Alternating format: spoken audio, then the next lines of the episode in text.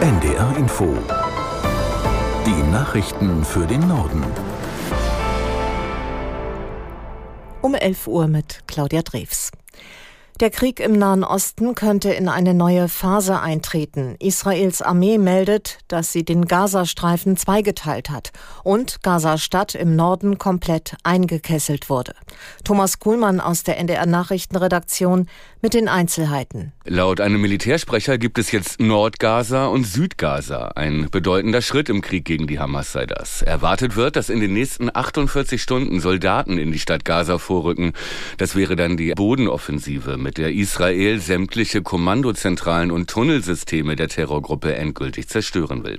Strom, Telefon und Internet in Gaza wurden schon abgestellt. Auch das gilt als Zeichen für eine bevorstehende Offensive. Alle Forderungen nach einer Waffenruhe, unter anderem von arabischen Ländern und den Vereinten Nationen, lehnt Israel ab, bietet aber weitere Feuerpausen an, damit mehr Zivilisten Gaza-Stadt Richtung Süden verlassen können. Die jordanische Luftwaffe hat medizinische Hilfsmittel über dem Gazastreifen abgeworfen. Das sei gegen Mitternacht geschehen, schrieb König Abdullah im Online-Dienst X. Aus Kairo Anna Osius.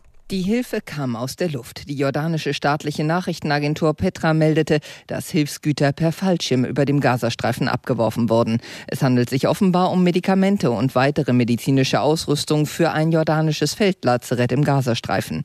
Da die Hilfe über dem Landweg via Ägypten nur sehr schleppend die Menschen im Gazastreifen erreicht, seien die Vorräte in dem Feldlazarett nahezu komplett ausgegangen, hieß es.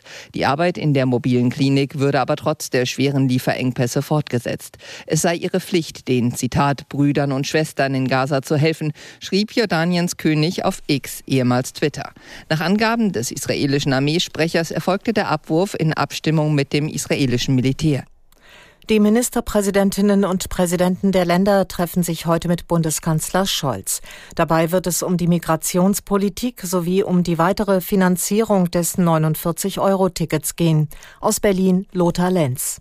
Die Länder wollen mehr Geld vom Bund, 1,25 Milliarden Euro zusätzlich für die Unterbringung und Versorgung von Migranten sowie noch einmal 10.500 Euro pro Flüchtling.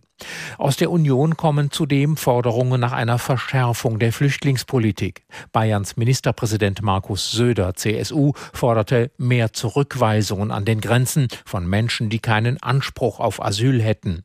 Der CDU